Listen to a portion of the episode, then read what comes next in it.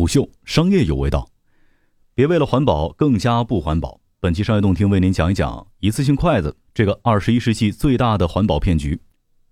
人们有这么样的一个共识：木材是相当宝贵的，需要长时间长大；一次性筷子是木质的，所以需要砍树，那就是在断我们子孙后代的树木。然后不断有媒体推波助澜，说一棵已经生长了二十年的大树只能做六千到八千双筷子，但实际上很少有人会知道，质地坚实和油脂丰富的优良木材根本就不适合做一次性筷子，而一次性筷子的主要原料来源于人工种植的桦树等质地疏松和油脂较少的经济树木和其他边角废木料，还有一些部分用竹子来制造。也就是说，本质上使用一次性筷子和你吃。养殖类的肉类是一种行为，但实际上有大量的调研显示，使用可重复使用的筷子，反复清洗、消毒筷子所耗费的水电、清洁剂和消毒剂，往往比在合理的地区发展合理的种植和生产行业更加对环境有害。环保的概念其实从古代就被提出，在人们尝到工业革命之后社会快速发展所带来的恶果之后，快速普及，似乎每个人都有一些环保意识，都知道应该可持续发展。但最大的问题是，人们经常陷入为了环保而陷入更加不环保的陷阱当中。提到电动车，人们会想到特斯拉。特斯拉官网当中也明确写着：“特斯拉相信，让世界越早摆脱对化石燃料的依赖，向零排放迈进，人类的前景就会更美好。”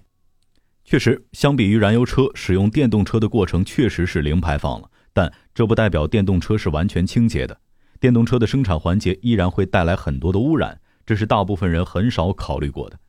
造电动车的企业一定环保，这是一种很明显的断章取义。麻省理工曾经做过一个测算，生产汽车大概需要两吨的碳排放。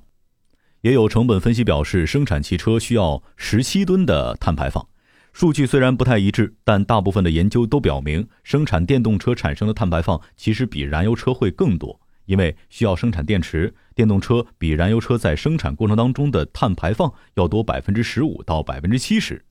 整个电池和电动车的生产过程会产生相当大量的碳排放和其他难以挽回的电动污染。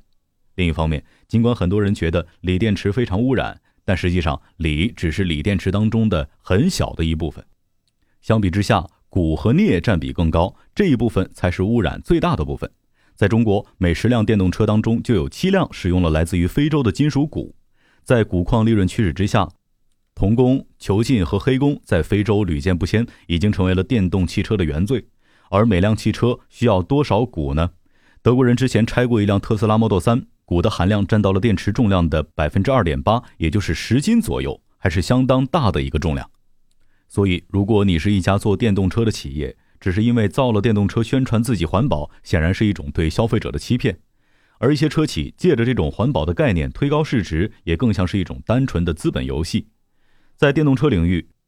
传统车企往往是最不被看好的一类。人们都说传统车企体量过大，难以转身。但实际上，当人们在抨击传统车企体量大、动作慢的同时，也经常忽略了这些品牌因为体量大，所以要承担更多的社会责任。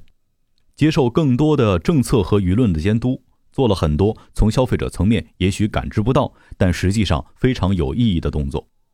比如，宝马现在销售的每一款插电式混合动力产品的碳足迹都经过认证，从原材料采购、供应链、生产以及使用，一直到最后的回收利用阶段。目前，宝马生产每辆车的耗水量业内最低，树立了整个行业的标杆。到二零二零年年底，宝马集团在世界各地的所有工厂将完全使用可再生能源产生的电力。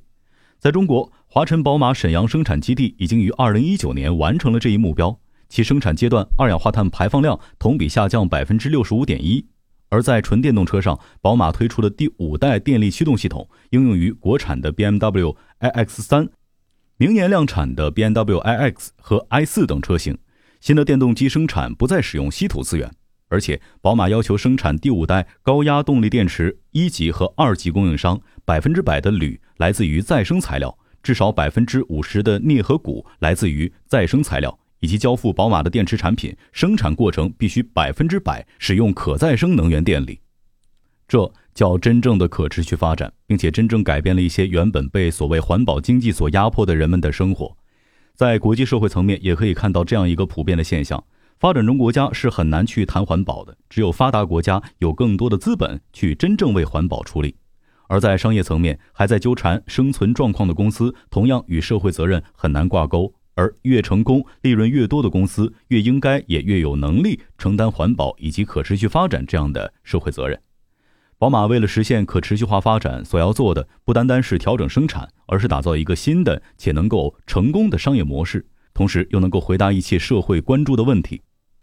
目前，宝马集团是德国最大的 IT 雇主之一。IT 和软件方面的员工共有七千两百名左右，而且集团还对另外五千三百名员工完成了数据分析方面的培训。因为中国的 IT 行业发展速度引领全球，宝马还在中国建立了德国之外最大的研发体系，拥有超过一千一百名专业研发人员。与此同时，还与众多的中国科技企业建立了紧密的合作关系。其次，就是在研发阶段就以数据驱动。一般情况，一辆新车的研发过程当中是需要经过大量的驾驶模拟的，费时费力。通过数字化技术，宝马集团新建的驾驶模拟中心当中配备的高动态模拟器，可以真实展现车辆的所有运动状态。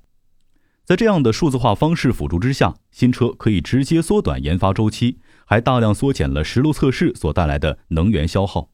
在生产阶段，宝马集团会利用人工智能以及自动化智能识别、比较零部件图片，以毫秒为单位发现偏离设计规范的操作，并且实时进行检查，以此来提升生产效率和品质。正是因为这样的积极调整，在市场环境极具挑战的2019年，宝马集团全球销售量突破253万辆，总收入突破1000亿欧元，税前利润超过71亿欧元。当然，这并不是宝马财务数据最好的一年。但分配的红利总额仍然达到了约十六点五亿欧元，并且拥有充足的现金流进行研发投资，这是宝马的底气所在。这样的盈利规模显然比那些看起来估值更高的行业新人更能支撑整个公司的良性发展。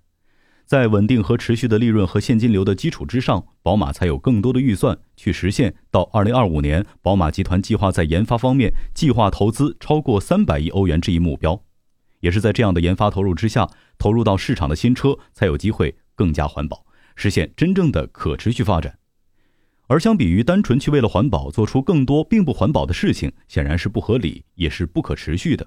空洞的宣传话术总会随着人们认知的提升以及时间的演进而被遗忘或唾弃。真正可持续发展的路径，才会真正让人感知到那些最初看似不必要的工作，在以后是多么的有必要。商业洞听是虎嗅推出的一档音频节目，精选虎嗅耐听的文章，分享有洞见的商业故事。我们下期见。